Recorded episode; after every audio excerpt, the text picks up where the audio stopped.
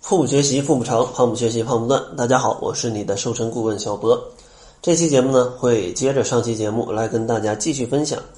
随着年龄的增加，体重上涨，咱们应该通过哪些手段去预防这种情况呢？上期节目啊，介绍了三个建议，没听过的小伙伴可以去听一下。这期节目呢，咱们继续来介绍后面的一些建议。今天的第一个建议呢，就是建议大家在饮食当中要增加一些蛋白质的摄入。其实，像中国人的这种饮食结构，大多数的人，其实，在饮食上，蛋白质的摄入都是比较欠缺的。大家可以去拿自己的饮食跟中国居民膳食宝塔去做一下对比，可以对比一下像各种肉类、海鲜类，还有豆制品及这个乳制品的一个量的对比。相信大多数的人都是达不到中国居民膳食指南的这样的一个标准的。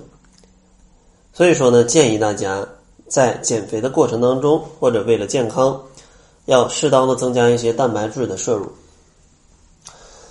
各量的呃各类的研究也发现，摄入足够的蛋白质可以提高你的新陈代谢，可以让咱们每天多消耗一百五到两百的卡路里。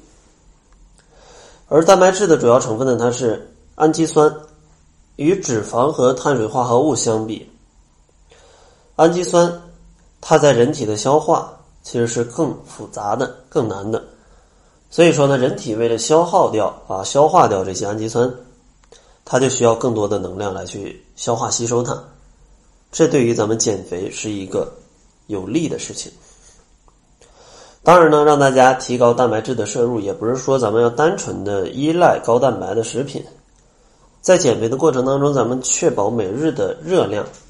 有百分之二十到百分之四十来自于蛋白质就可以了啊，当然这是一个浮动的。呃，比如今天我吃的比较少，百分之二十的能量来自蛋白质，那明天可以多吃点，吃到百分之三四十啊，是这样的。也不要天天都高达百分之四十啊，这样的话也会有点多。那可能你要问了，哪些食物是高蛋白的食物？其实，在中国居民膳食指南上，这个高蛋白的食物主要就有像各种的肉类。还有海鲜类、豆制品，还有乳制品，这几类是富含蛋白质的量比较丰富的啊，比较丰富的。所以说呢，大家也可以参照中国居民膳食指南，把这几类少的地方去给它补齐。然后今天的第二个建议呢，就是建议大家可以在日常当中增加一些高强度间歇性运动。其实，如果你害怕自己因为年龄的增加去降低基础代谢，最好的办法可能就是增加一些高强度间歇性运动。这样的话，可以快速的提高你的新陈代谢。有一些研究表明，进行这种高强度间歇性运动，然后频率是一周两次，这类人群比仅仅定期做一些有氧训练的人要减掉脂肪的两倍。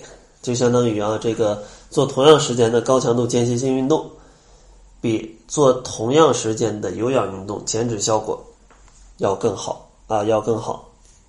为什么会这样？因为高强度间歇性运动它的运动特点就是一会儿累一会儿轻松，一会儿强度高一会儿强度低。像这样的话，既不会像纯的力量训练让大家那么疲惫，又不会像纯的有氧运动那么的无聊，它是一种结合。所以说，它兼具力量训练的特点以及有氧运动的特点，而且更适合运动能力比较差的人群。这样的话，就可以兼具有氧运动的减脂效果，又能兼具力量训练的这种增肌的效果。所以说，既有一些增肌的效果，又有一些帮助大家去燃脂的效果，是非常适合减肥、提高基础代谢的一种运动。另外，还有一个优点就是。高强度间歇性运动，它的运动是比较有节奏的，就是一会儿强度比较大，一会儿强度比较小。这样的话，做起这个运动就会比较有趣，不会像你一跑步跑四十分钟会觉得很无聊。但做高强度间歇性运动，你会觉得每一分钟都有挑战啊，都有挑战。而且高强度间歇性运动，它的一组的时间也比较短，比较适合大家这种快节奏、没时间运动的朋友。去做啊是比较节约时间，减脂效果还比较好，所以说它的减肥的效果啊，可以说是性价比比较高。然后第三个建议呢，建议大家要摄入一些奶制品，摄入一些奶制品。比如说，大家可以在每天喝个二百毫升左右的这种牛奶。当然，像《中国居民膳食指南》可能建议你要喝三百毫升，但可能呢，大家没有习惯喝那么多，因为三百毫升这个量不太好控制。两百毫升就是一袋儿你三百毫升总不能喝一点五袋儿吧？这个就啊不太人性化啊。所以说，大家可以选择去喝个一袋儿啊一袋儿或者偶尔一天喝个两袋儿也是没有问题的。因为像这种。乳制品当中，如果女性她长期不摄入这种乳制品，可能呢就会让大家去产生一些缺钙的症状。因为其实大家都知道，在这种乳制品里，它的钙的含量是比较丰富的。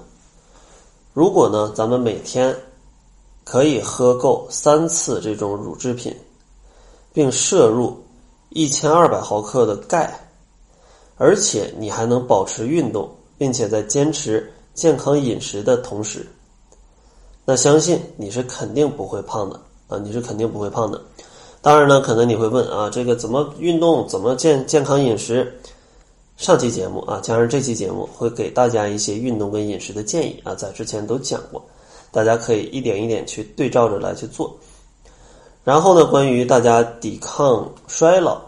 去控制身材的最后一个非常有效的建议，就是呢，充足的睡眠。因为充足的睡眠，它不会导致新陈代谢失调。如果你每天晚上可能只睡个四个小时或者不到四个小时，那你的身体在处理碳水化合物上会比较困难。而且呢，当你保证每天有七个小时以上的睡眠。它可以让你身体的代谢啊，方方面面的代谢都变得更好，对减肥是非常非常有帮助的。那应该如何去提高自己的睡眠质量呢？其实呢，提高睡眠质量的方法有非常的多，在这儿呢，简单给大家一些小建议吧。最简单的办法就是在睡前，大家可以冲个热水澡或者泡个热水澡，这样的话可以让大家。有一些疲倦的感觉，而且温暖的时候，大家入睡是比较舒服的啊，更容易进入梦乡的。然后呢，不建议大家在睡觉之前做剧烈的运动，因为很多人觉得做完运动会累去睡觉，但往往你控制不好这个强度，做的让自己太兴奋，强度太大，反而会让你太兴奋。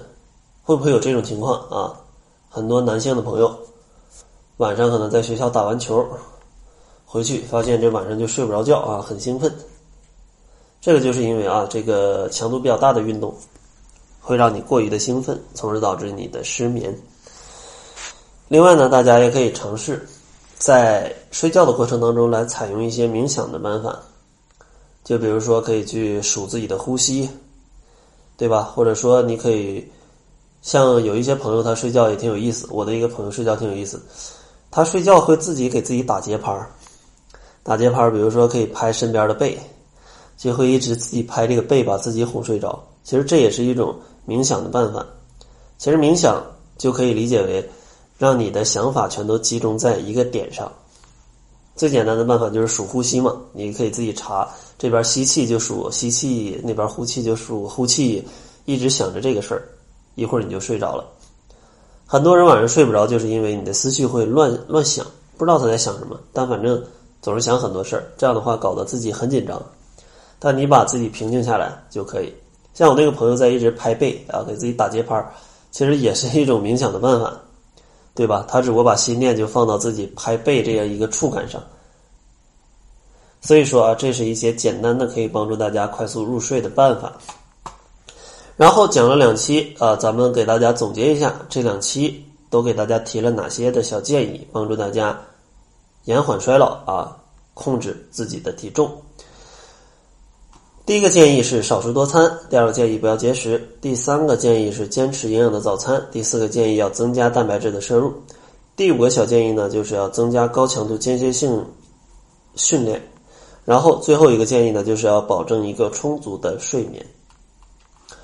那好了，希望大家也可以通过这期的节目，不要让年龄去影响大家的身材。在节目的最后呢，还是不送大家技巧了吧，因为送了这么多技巧，听了这么多节目，你可能还没瘦。